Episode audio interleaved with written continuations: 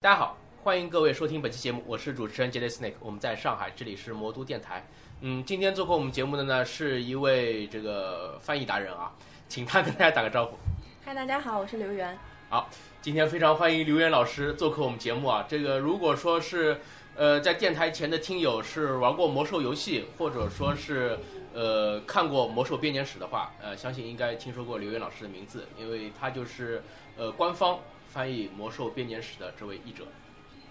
嗨，我非常荣幸能够啊成为《魔兽世界编年史》的这样的一个中文版的官方译者，能够把这样的一本书带到中国的玩家面前，然后大家更加深入的了解魔兽世界。啊，呃，暴雪的这个游戏史也是一个，也是一部血淋淋的吃书史啊。事实证明，他前后已经吃了很多的他自己的这个辛辛苦苦做出来的设定。那么现在啊，如日中天的就是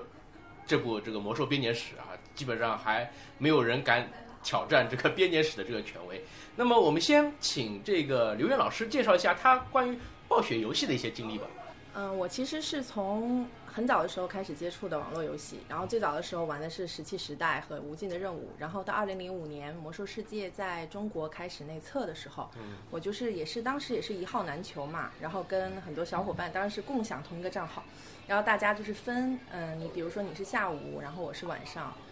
然后再从内测开始，最早的时候是六十级，然后后来一直玩到玩到现在吧。每天就是很感觉这已经是一个习惯了，就一定每天都要上去看一下，哪怕是在版本的那种是后期，没事情做了，也一定要上去钓个鱼啊什么的，这就是一个 习惯。对，十几年感觉就这样过来的。嗯，呃，那这个游戏给你的感觉是怎么样的？啊，就是我觉得这是一个非常宏大的一个世界，嗯，然后包括它里面有很多有血有肉的游戏人物，很多人其实他都不是一个，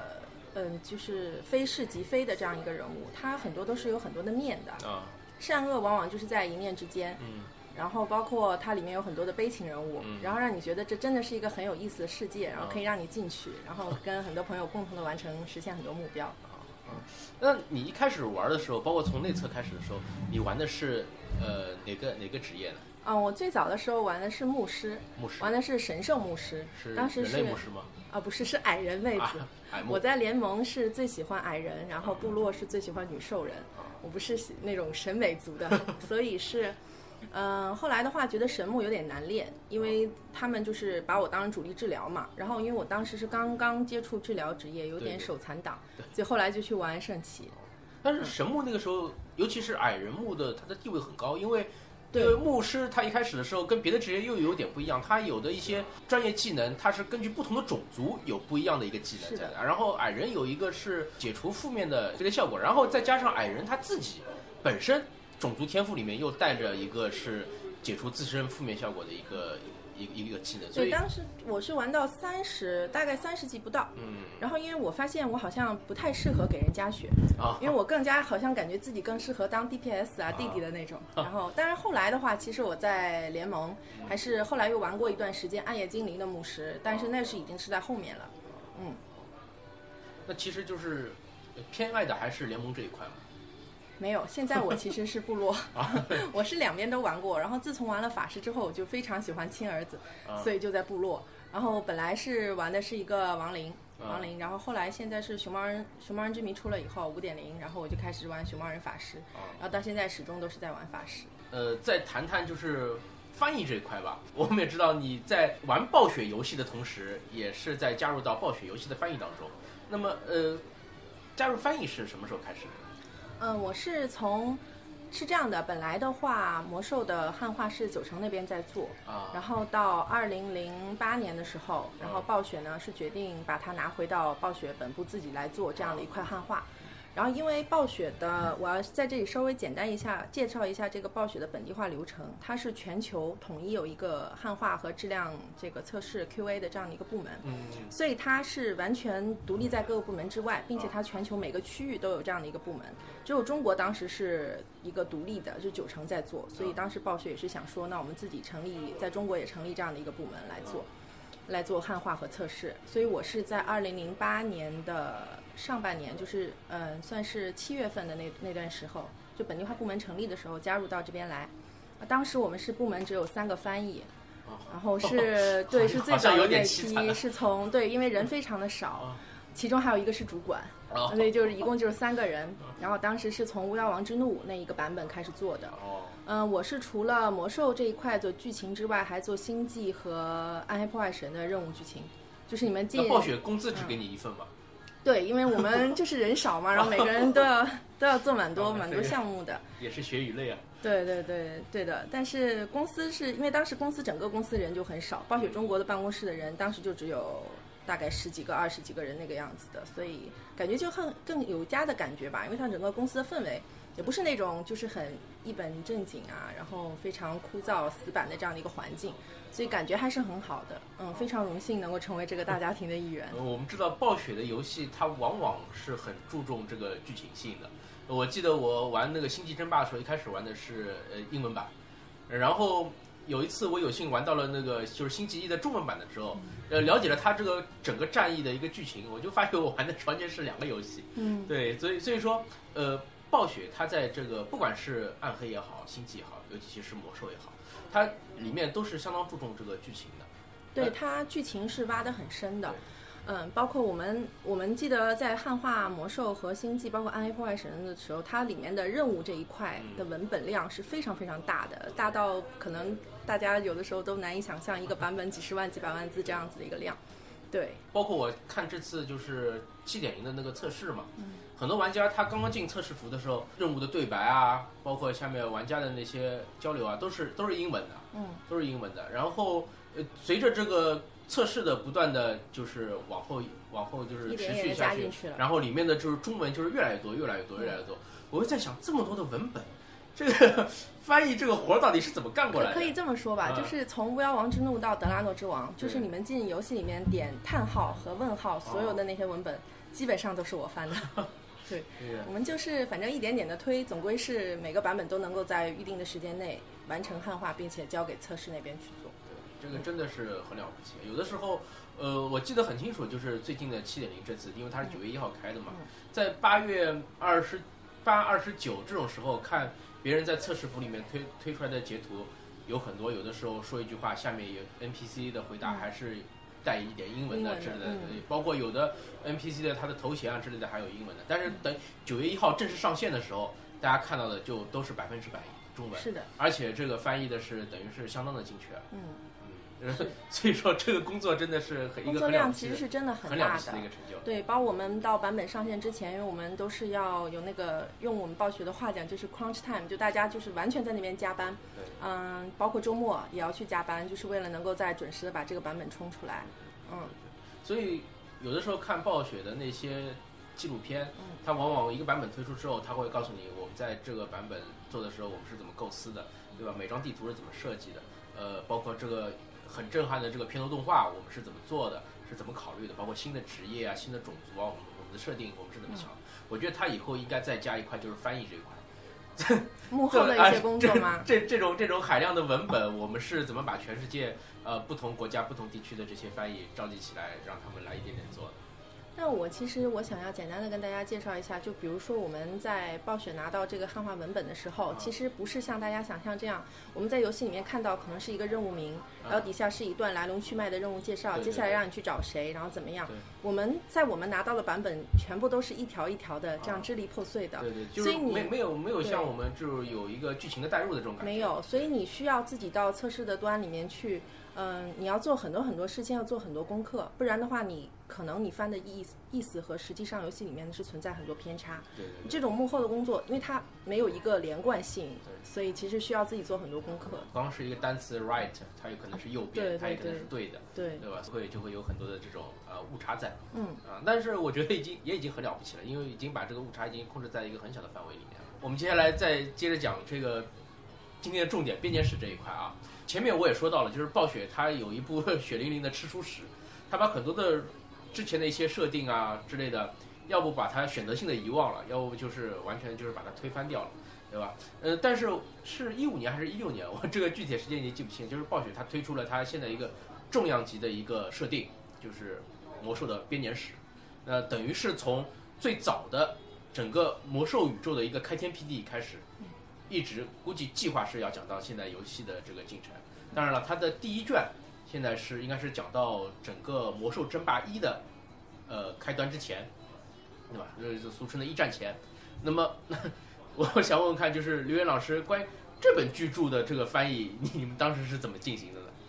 这本书其实我们开始做翻译的话，我们是做的非常早的。嗯我是在去年二零一五年十月份的时候，我们就开始了编年史的第一卷的这样的一个翻译工作。但是因为呢，有一些其他的，比如说出版流程上的原因，啊导致这本书并没有能够跟全球同步上线。我们是在今年八月初才推出的这样的一本书。哦，那嗯、在翻译这本书的时候，其实我也发现了它跟后面包括七点零的设定，其实也是存在着一些稍微有一点冲突的地方。也有一些在翻译过程中也曾经遇到过一些困难，啊所以也有发邮件给美国的那边的开发团队去确认。包括说我在翻那个编年史的时候，其中有一句话就是说形容伊利丹的，就是说他将 notorious forever。嗯这句话如果光从字面上看的话呢，他是讲他会这个臭名昭著，然后一直到永远。嗯所以当时是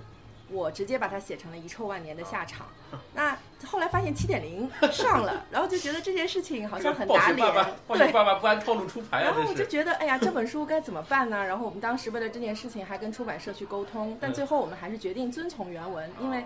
呃，原文是怎样，我们就是怎样的。再者说，这个他在七点零的表现跟他 Notorious Forever 这一事情也不能说是完全矛盾的，对对对，只是说一个小的矛盾跟大的矛盾，只就是说，嗯、在军团入侵面前，那么我们先把那个歌稍微放一放，对，所以，对，这这就是翻译过程中还是有这些很有意思的经历。因为毕竟七点零现在整个进程还没有完全的结束，嗯就是伊利丹的他最终的命运到底是怎么样，还没有知道哎、还没有最终的决定。对，嗯说不定暴雪他一会儿又把它再翻回来，也有可能，对吧？嗯嗯，这就是说，我觉得《班年史》这本书吧，它是，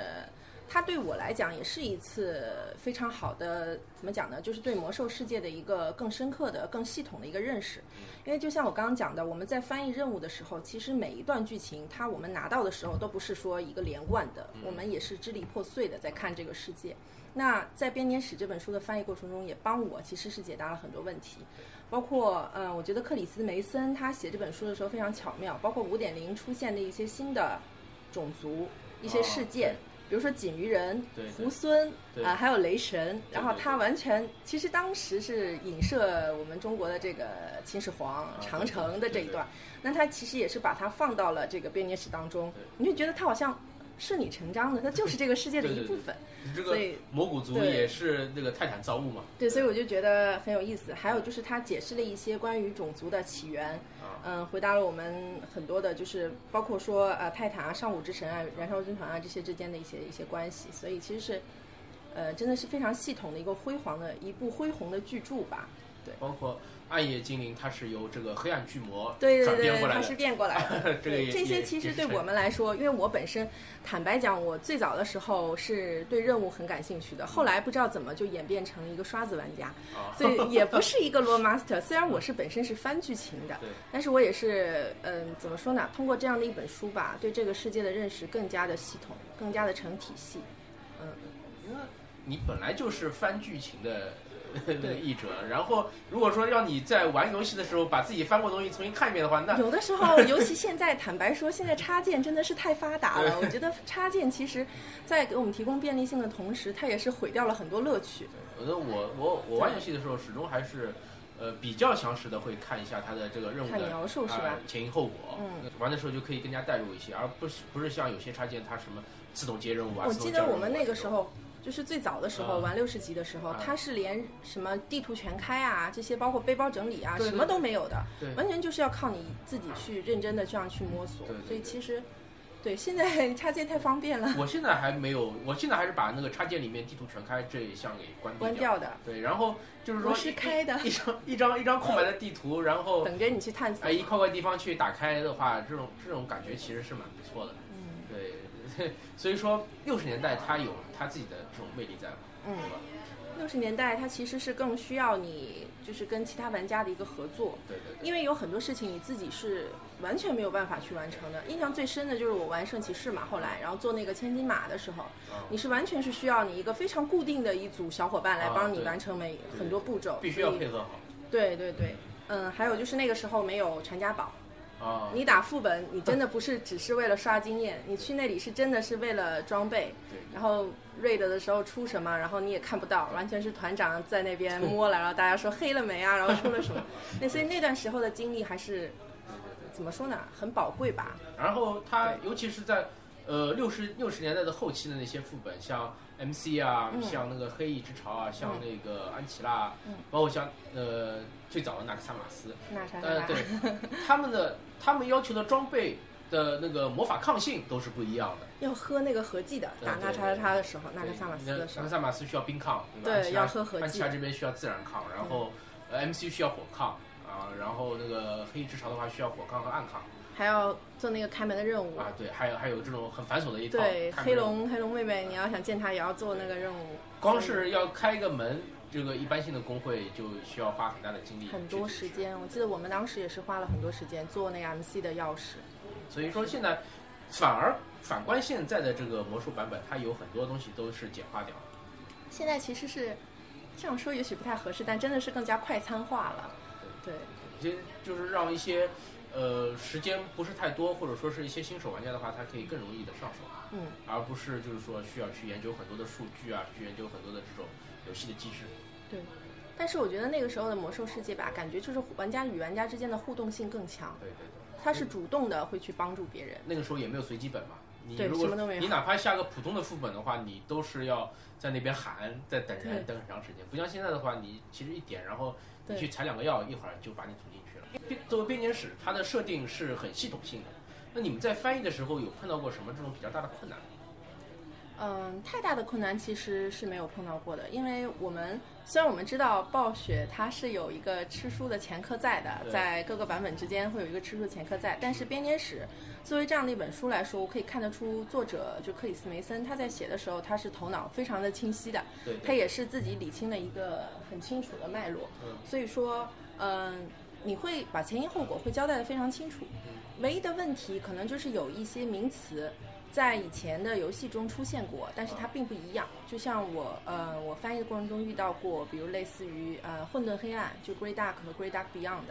游戏里面，我们没有一个清楚的界定，说这两个到底有什么，这两个黑暗到底是有哪个大哪个小，还是有什么区别？所以我当时也是为了精确考虑吧，也是有跟开发团队去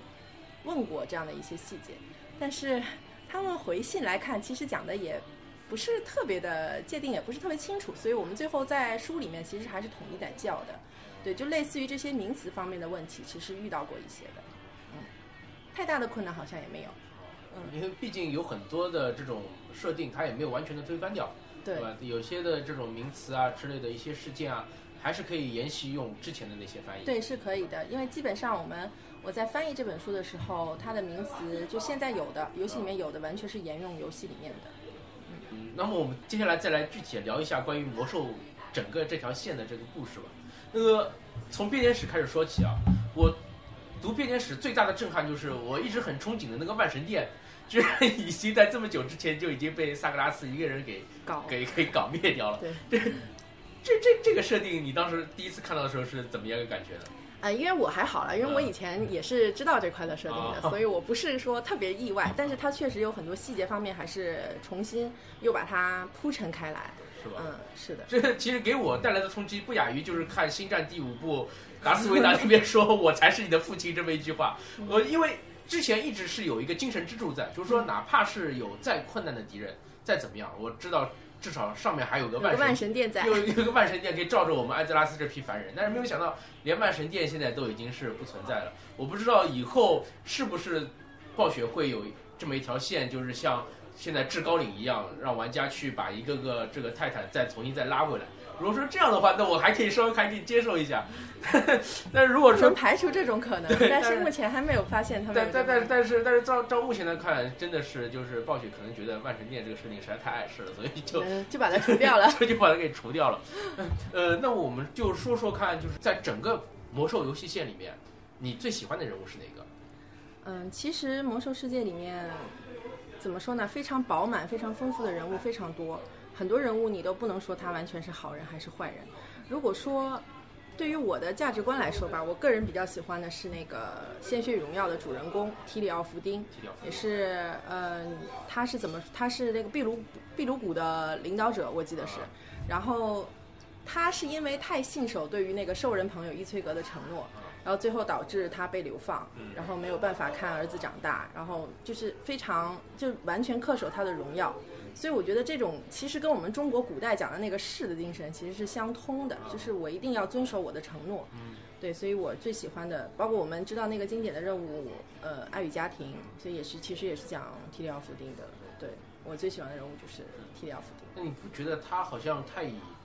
其实就是以有点太偏执了，是吗？对以天下为己任的这种这种心，好像就是包。括有有很多游戏角色，他就是说，呃，都会觉得说提里奥他是怎么说呢？有点对荣耀有点过分的执念、过分的偏执。但我想，对于一个圣骑士来说吧，可能他就认为荣耀即无命的这样的一种感觉，他是可以失去一切，但是他一定要恪守他对荣耀的这份信仰。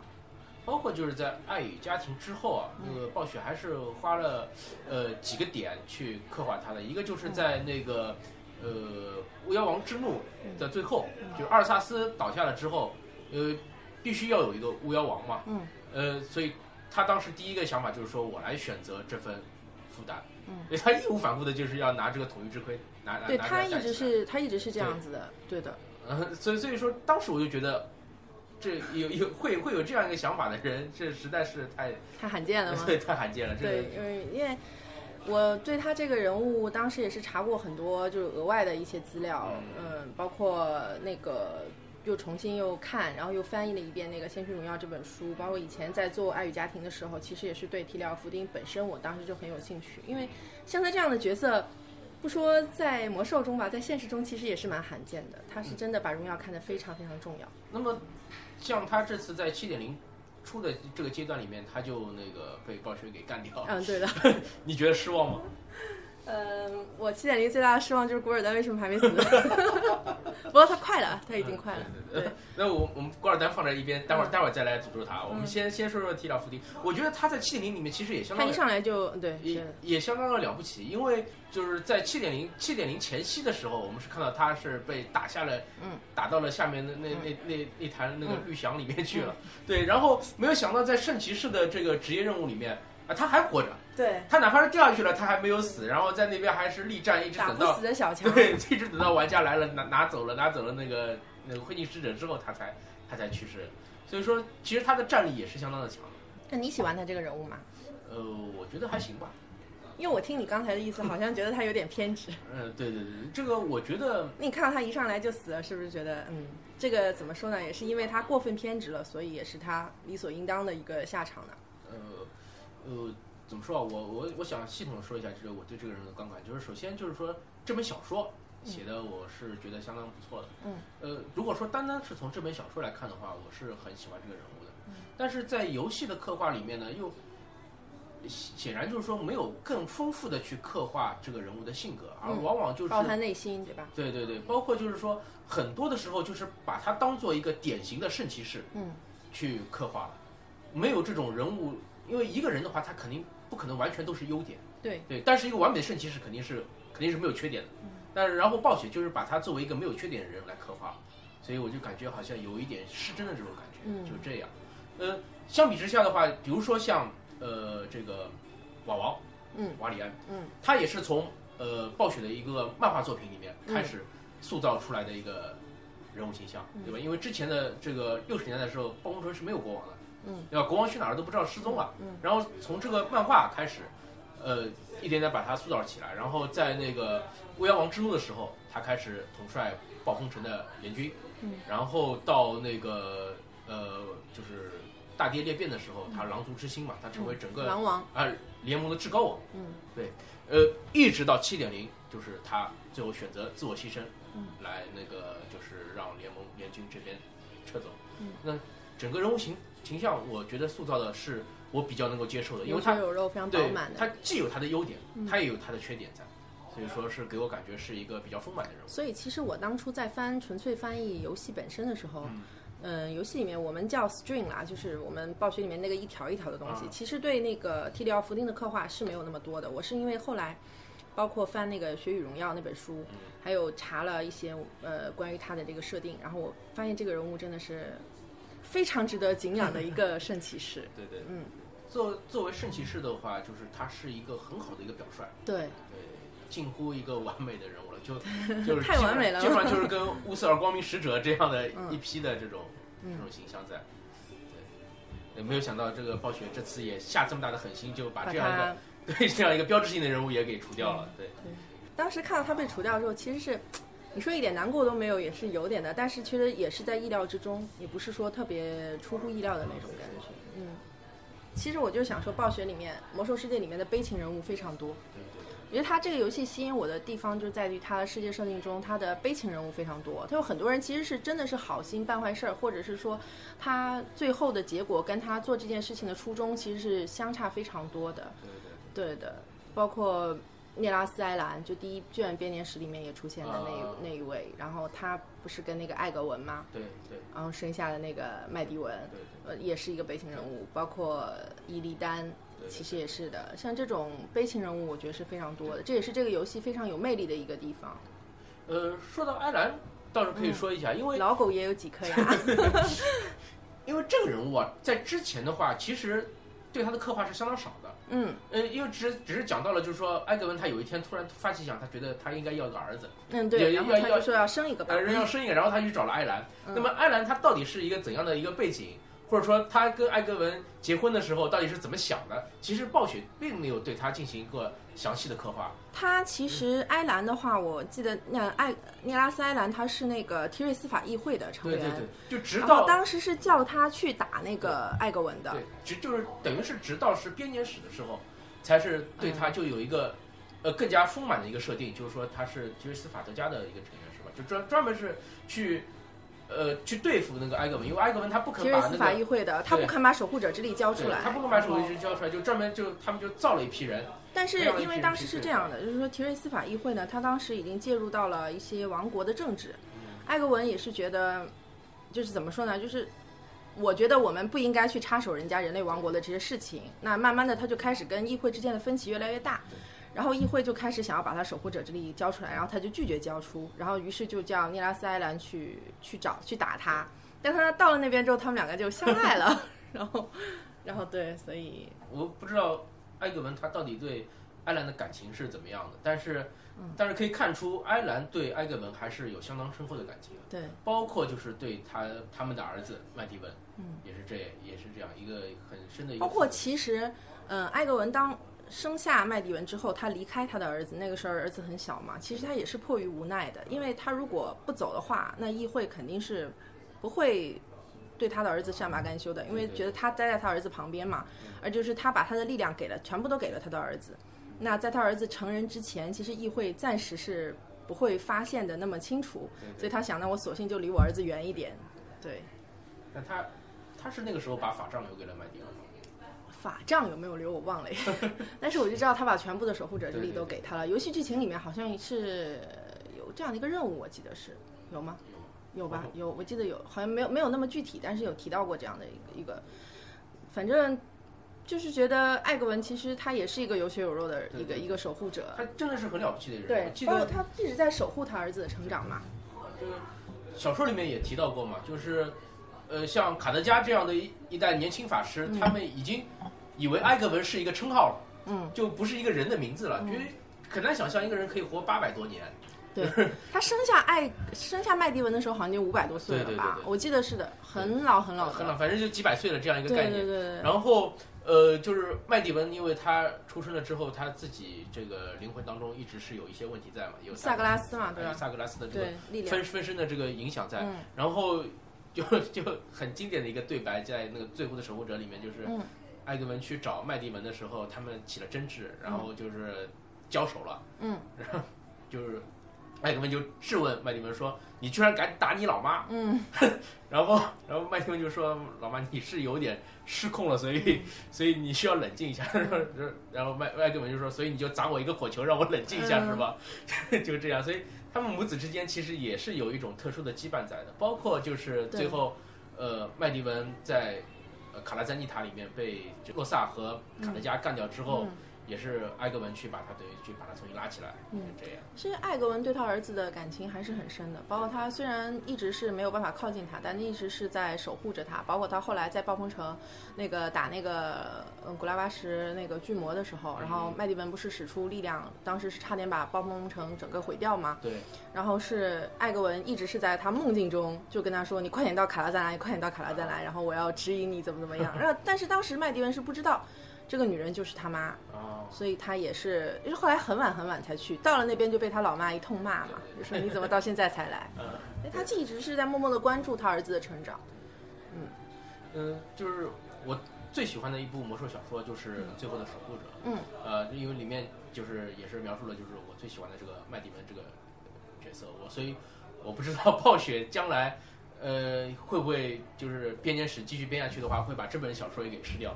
嗯，我只能说，在编年史的第二卷，因为我们现在已经翻译了大半了，对。然后争取是明年三月份，呃，今就是明年三月份要和全球同步，今年争这一本争取是同步上市的。然后这一本里面其实是，嗯、很明确的谈到了麦迪文，哦，对，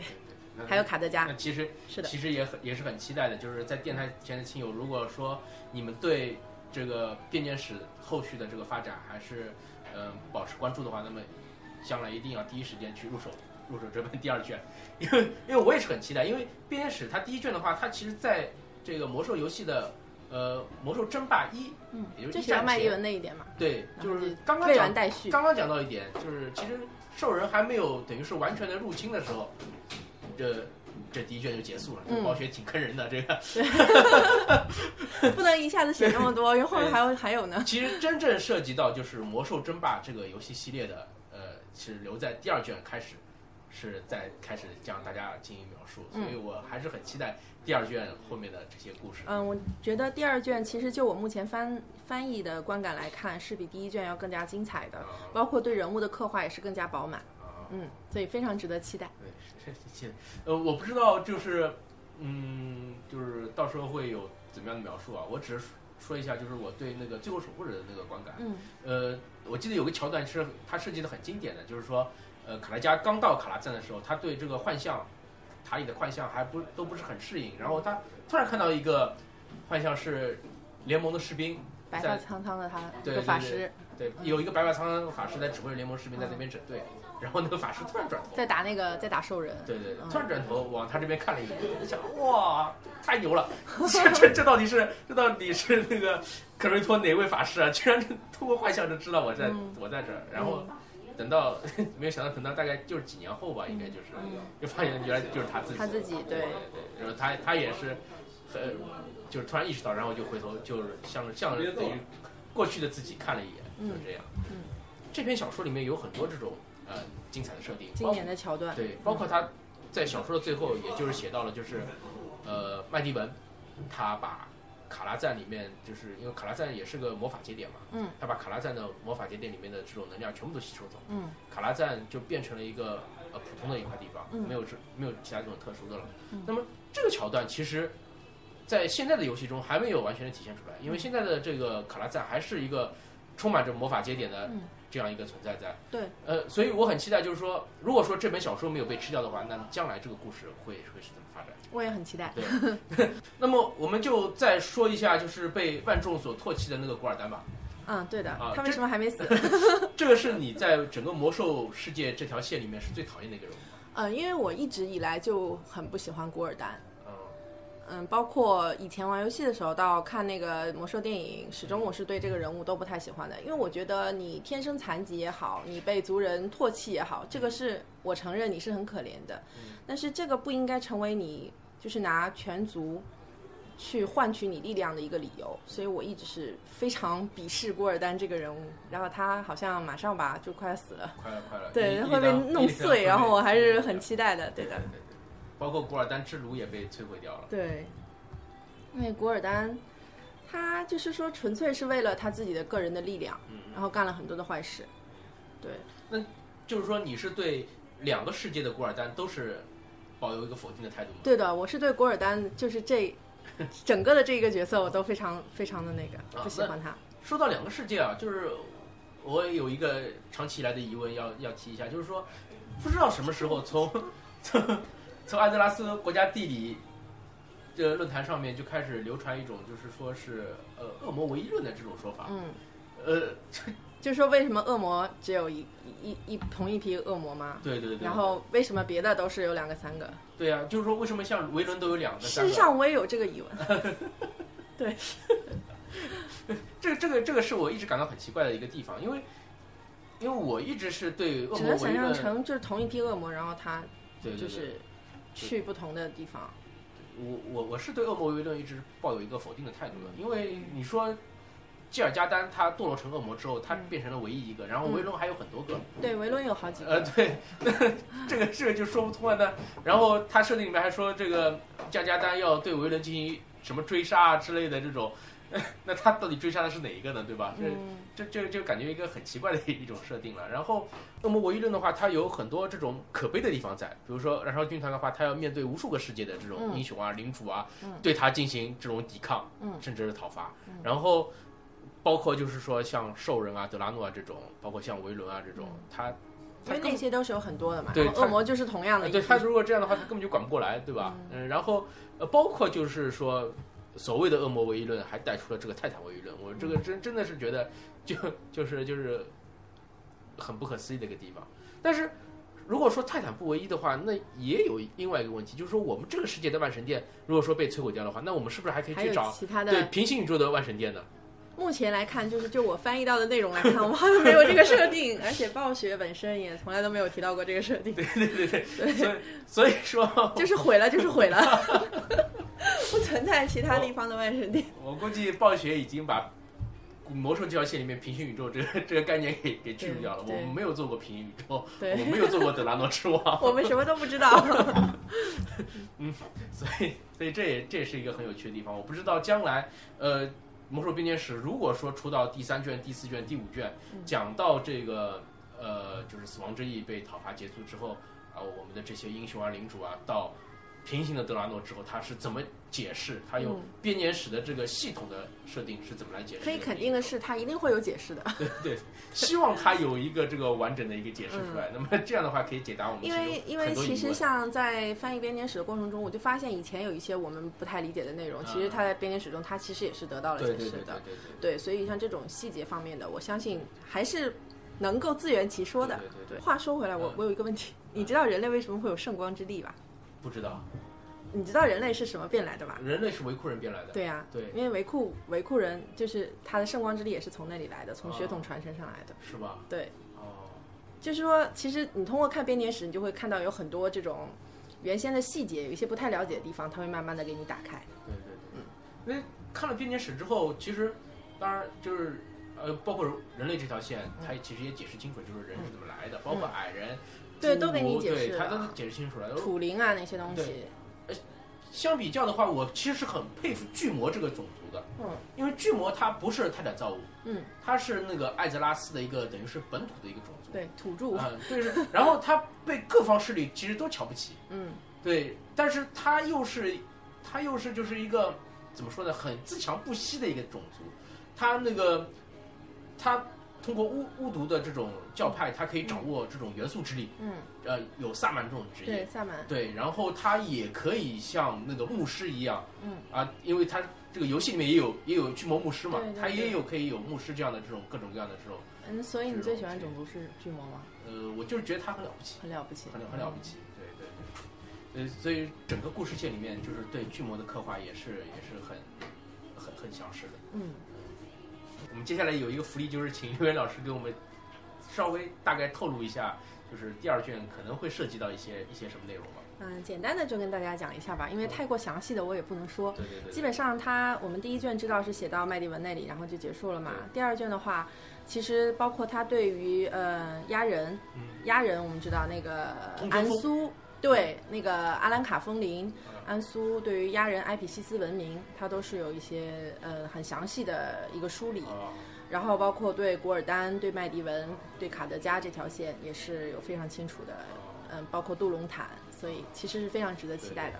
那其实就是有的玩家他也有疑问，比如说在七十年代的时候，呃，我们去到外域、那边的话，就是一些这种呃亚人，就是一些很琐碎的、嗯很零星的一些部落了。嗯然后在呃德拉莫之王这个时候，那边其实是如日中天，有、嗯，有通天峰这样这么高的一个穿越嘛。对 一个亚人文明在。那么这些通天峰的这些亚人文明怎么会就是之后就是没有在燃烧远征这个就会？这个就会在那个编年史第二卷里有非常非常详细的所以说我也是很期待的，就是说他们其实就是正好爆炸的时候不凑巧就被全部都炸掉了吗包？括他们嗯那个塞泰克山谷，包括呃亚人的诅咒这些都有非常详细的介绍。所以所以说这也是很期待，这也是嗯，我也很希望就是暴雪它能够呃做到的一些补完的一些东西，甚至可以小小剧透一下，还有安苏对鲁克马的爱情。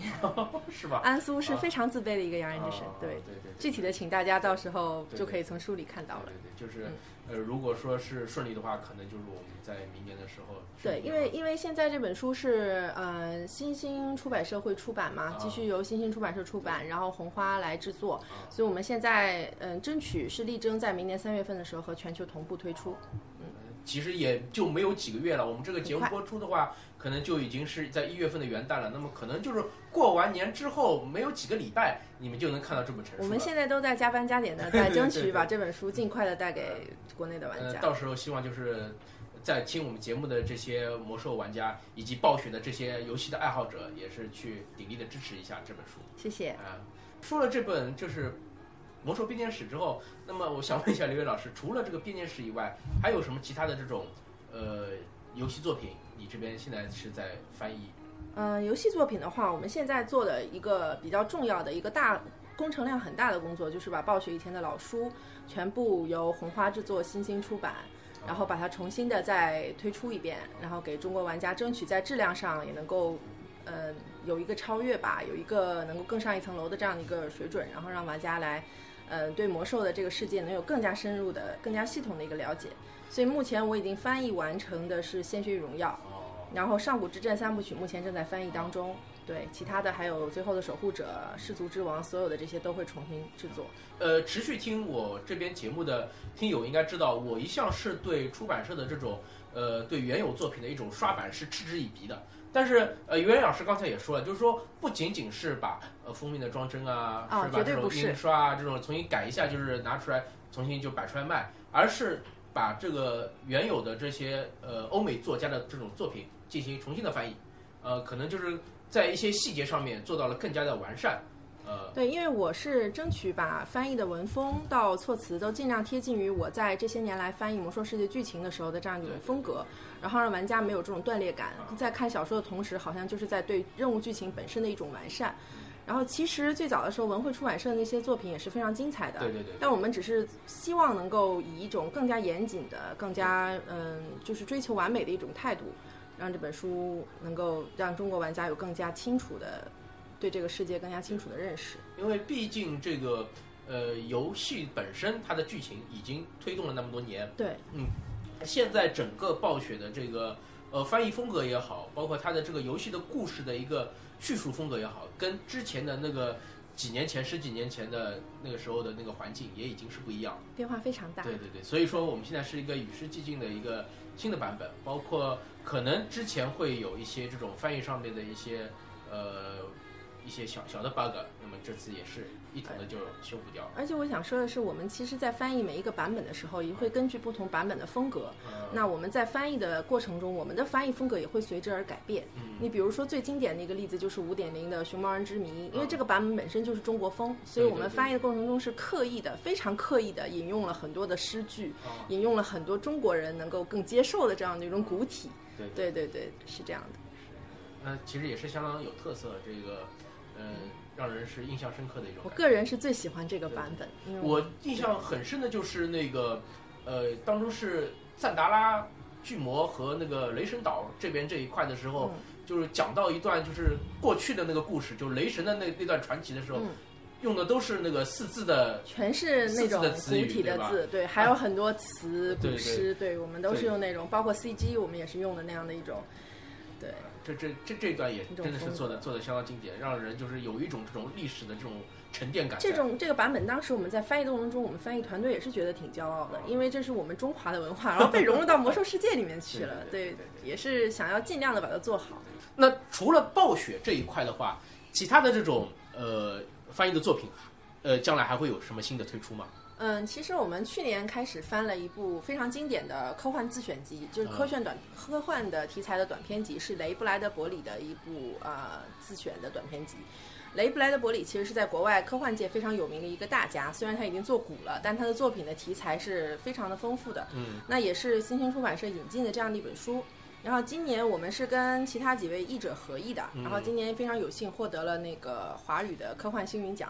嗯，也是嗯 自己也是感到非常开心，那也是很了不起的一个成就。对，然后还有一一套是那个《时光之轮》，作者，然后他去世之后，他是有一个续写的作者叫布兰登·山德森，我知道，很多人应该知道，对对对，那个《聚光志》啊，对《迷雾之子》，那你知道《迷雾之子》的话，应该会知道这部《迷雾之子》的外传叫《执法荣金》，对对对，它是一部呃三部的外传，那这个也是我在翻，现在是在跟。重庆出版社合作，然后也是大概在明年初会跟读者见面。对，那那我也是很期待，因为《迷雾之子》它整个故事世界非常宏大，对，就就就很有特色，对吧？它的那个奇幻风格其实是跟我们以前接触到那些，就包括传统的龙与地下城是对龙枪那种是不一样的，它是有很多它非常独特的地方，什么储金啊、熔金啊，金属对，纯粹就是金属那种 推啊、拉呀这些东西，所以非常在翻的过程中也是非常有意思。感觉是打开了另外一扇奇幻之窗的那种感觉，嗯，还有就是星星那边引进的，就是红花出版社制作的另外几本比较经典的游戏设定集，比如说上古卷轴、老滚、老滚的那个天际设定集，现在也是我在做，还有刺客信条 UBI 的那个几本设定集，所以其实书真的是很多。除了除了，如果说你不粉暴雪游戏的话，你 只要是游戏玩家，你相信这个刘伟老师的作品。都可以让你值得期待。我也是尽量挑选我玩过，并且我非常认可，我觉得非常有意思的作品，自己也是比较熟悉的题材，争取能够做到在精彩的同时尽量做到准确。嗯，是的。那么今天非常感谢啊，就是刘源老师做客我们电台节目啊，跟我们分享了他在暴雪的这个从业经历以及他的游戏经历啊，更重要的是跟我们分享了就是关于编年史这一块的这个呃翻译的经历，以及给我们小小的透露一些。就是后续的暴雪的这些推出的这些作品呢，它的吸引人的地方，呃，再次感谢刘伟老师，非常谢谢大家啊。那么我们今天节目就先到这儿，各位再见，再见。